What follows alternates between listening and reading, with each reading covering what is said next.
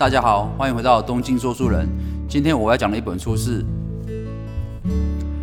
世界未来经济在亚洲》，然后它的作者是吉姆·罗杰斯。OK，那呃，为什么看这本书？是因为吉姆·罗杰斯跟呃华伦·巴菲特还有索罗斯是世界齐名的三大投资师嘛，对不对？那呃，其实我个人还蛮喜欢吉姆·罗杰斯的，因为我觉得他在投资方面是更生活化一点啊。呃，譬如说像巴菲特的话，可能都是很擅长投资美股，但是他其实他根本不太出美国，所以他对这个世界局势了解，其实我觉得并没有罗杰斯那么高哦。因为吉吉姆罗杰斯他本身就已经环游世界已经两次了嘛。那你从这本书里面更可以看到他用历史的角度来解释投资学哦，所以我觉得这是非常难得的，就是一般的。呃，投资家都是以数学为主嘛，计算为主，但是他反而是用人文的角度来切入投资做，而且成为世界三大投资家之一，所以我觉得非常厉害哦。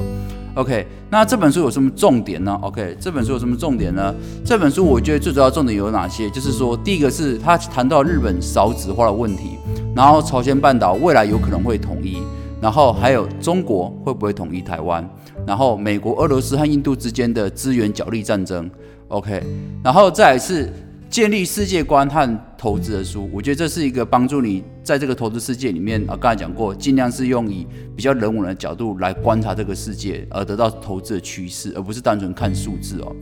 所以说，呃，严格讲起来，谁适合看这本书呢？我觉得，呃，第一个是爱好历史的人，啊，像我这种就是比较爱好历史的嘛，所以我觉得又罗杰斯讲的话，我就觉得比较听得入耳哦。然后再来是，呃，对世界充满兴趣的人，因为他用很多，他其实他的他的，我觉得他讲投资概念比较不会局限于单一国家，所以你会觉得他讲投资这件事情，感觉就非常的有趣哦。因为他讲的是这个国家的地理位置、经济条件等等哦，还有历史等等这些，所以是会觉得他好像是讲故事啦，或者在讲一些一个解释一个国跟国之间的关系哦。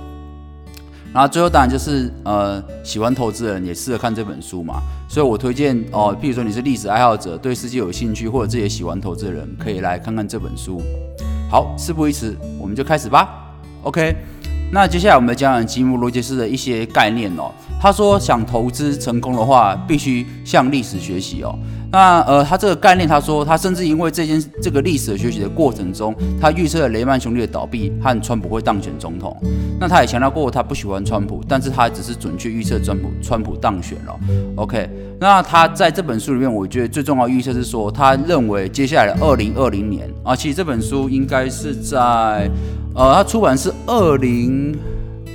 二零二零年一月哦，二零二零一月。那如果算他写文章是应该是二零一九年左右。那他二零一九年预测二零二零年的这一两年会有经济上的大危机，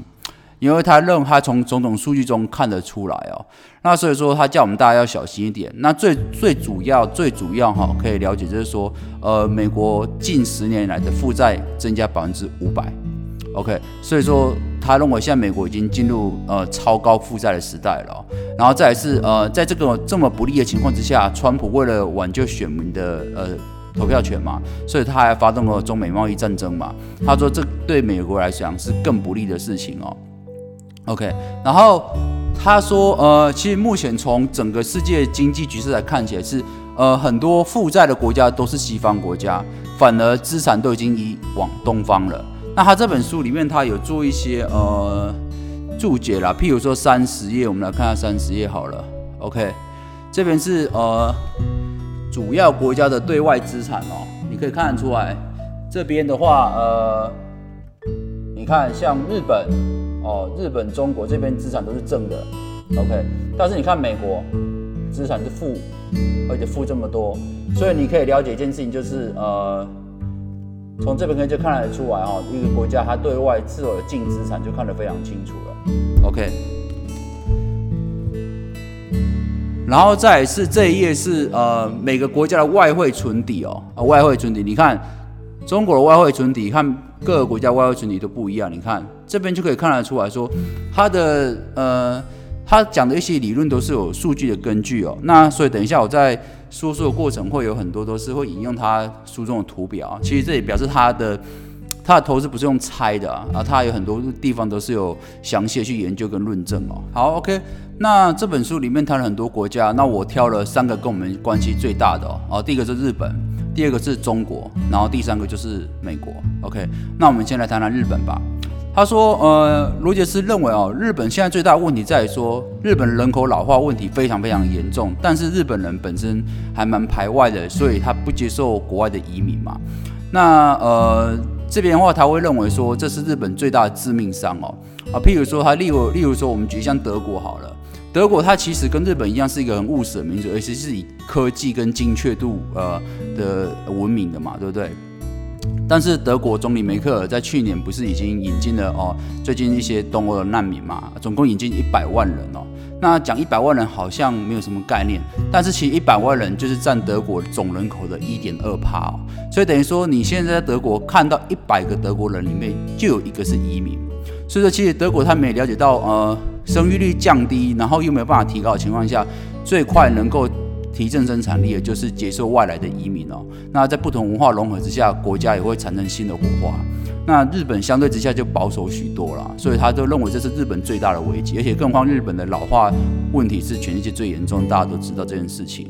OK，然后这边我想引述一下这本书五十五页的人口红利的图表哦，我们可以看一下，好。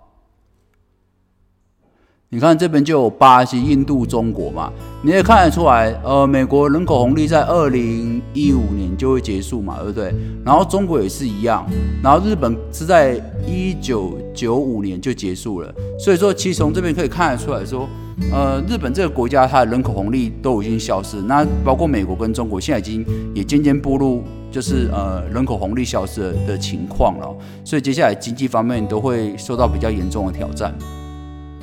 然后再是，他讲日本还有个很大问题，就是日本人很锁国，就是说日本人其实他呃在对外方面，他们其实不是那么的呃自由贸易啦。所以说他说呃在历史上他看过很多锁国的国家，呃都没有好下场。例如说呃一九六二年的缅甸哦，哦缅甸其实大家觉得像好像听缅甸好像觉得它是个落后的国家，很穷嘛。但其实他说在一九六二年的时候，缅甸是一个亚洲算是最富庶的国家啊，其实很难想象哈。那因为我也没读过这段历史，但他既然这样讲，会觉得说应该是个实际的情况啊。那你看，一九六二年到现在也差不多三四十年的光景而已哦，但是也也就变化这么大，也是因为缅甸开始锁国之后造成的。然后再一下，他讲到第二个例子是东非的伊索比亚，那伊索比亚现在也觉得它是非国非洲著名的很穷的国家嘛，但他说伊索比亚很妙哦，伊索比亚它在过去很多非洲国家原本是信天主教。但他周边的国家全部改信伊斯兰教之后，他还是坚持信天主教，所以导致伊索比亚在当时算是呃跟西方接触是最密集的一个非洲国家，所以它的经济那时候是非常的好。但后来也是因为他们政府采用锁国政策之后，伊索比亚从那个时候就开始一路走下坡，啊到现在这个情况。OK，然后再第三个例子就是我们最认识的中国。他说中国在明朝的时候郑和下西洋，那个时候郑和其实。甚至有人说，郑和已经发现了新大陆，比哥伦布早了好几百年。但问题在于说，今明朝之后，中国就开始锁国政策了嘛，所以烧毁了船只，然后又把很多史料都已经丢失掉了，所以他觉得非常非常可惜哦。那中国也是因为这样锁国之后，导致国那个国运一落千丈嘛。因为其实那时候中国明朝的时候算是非常非常富庶的哦。所以他觉得这三个缅甸、伊索比亚和中国做例子，就是说，通常在历史上锁国都没有好下场。就在经济面来上来看的话，OK，然后再来再谈谈安倍哦。那他说很多人会认为说，哦，安倍经济学在这两三年是好像是非常的成功，就是日本的经日本的股票已经上涨了，股市已经上涨了三倍嘛。那他说他自己本身有投资日本的股票哦。他说他他说呃，在安倍宣布说要量化宽松政策要印钞票的时候，他就马上买进日本的股票了。但是他说，虽然他有赚到钱，但他认为安倍这项措施是害了日本的国。他说这些东西到时候都是往后日本的年轻一代买单的，所以他认为安倍经济学以后会摧毁日本，所以他其实对日本的呃未来还蛮悲观的。那讲了这么多，好像他呃索罗斯。罗杰斯都讲那个日本不好嘛，但他强，但他书中强调说，他其实他很喜欢日本，他甚至他说他是个日本迷，他觉得世界上最好的牛排店啊，然后甚甚至最好的意大利餐厅都在日本的东京。那他去日本也非常多趟，但他说他只是讲很实际的情况，说以经济面来看的话，日本在未来是非常堪忧的。所以，甚至他先前在呃网络上有发一篇文章嘛，就是说，如果他是十岁日本人的话，他会立刻移民离开日本嘛，就可见他多不看好日本。那呃，但是虽然他这样讲，他在书中还是有一些建议，说日本还是有一些地方可以哦，有机会之门可以开启的哦。那你有哪几个方面吗？第一个是呃农业。第二个是观光业，第三第三个是高科技技术哦。那呃农业就觉得观光业我可以理解嘛，因为日本观光本来就非常好了哦。那再是高科技技术，那也是日本的强项嘛。那为什么提到农业？原因是说，他说日本的农业相对其他国家是相当落后的，而且日本现在很多年轻人都不愿意务农啊，所以日本政府的呃在农地方面呢是非常便宜的，然后而且在农业补贴政策上也是非常大的力度哦。呃，所以说，我觉得他觉得说，在这一块的话，如果年轻人愿意务农的话，是非常好的。所以他说，呃，他刚才讲过，如果他是十岁日本人，他会立刻移民嘛？那如果有人问说，如果他已经是中年日本人，是十四五十岁怎么办？他说，如果你是四五十岁日本的话，就赶快辞职开始务农吧。他认为日本未来的农业是在日本是比较有赚头的行业哦。好，OK，我们接下来来聊中国。那呃，我们对中国一直都是一个呃又爱又怕嘛，哈，然后又感觉是一个兄弟，但是又觉得他是一个会欺负我们的国家嘛。那所以说，罗杰斯的观点，我觉得是以外国人观点来看的话，我觉得会比较呃会比较平衡一点啦。那他说呃。这边有句话讲说，世界上最接近神的男人就是特斯拉嘛。OK，那最接近霸权的国家就是中国了。OK，就世界霸权的国家，目前就是中国了哈。那这是不可否认的啦。那他说，其实中国能够得到现在的优势，除了人口红利以外，还有个很重要原因是，呃，中国非常注重科技哦，那远超我们的想象哦。例如说，他讲说，呃。在呃中国历任的一些领导者，像邓小平、温家宝还有江泽民这几个连任的时代，他们这几个人其实都是科技底子出身的。OK，所以他们对科技的重视其实是超乎我们的想象哦。那他这边有举个例子，是说呃这本书的这本书它有举例，就是世界各国申请专利的件数哦。我们来看一下，因为通常一个国家申请专利的多寡会影响到它的呃科技的发展嘛，对不对？未来的科技走向嘛。我们来看一下这个图表，你会吓一跳。OK，你要看这个，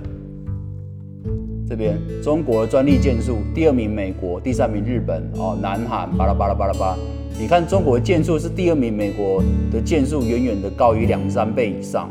然后日本也是一样哦，所以你可以看得出来，中国在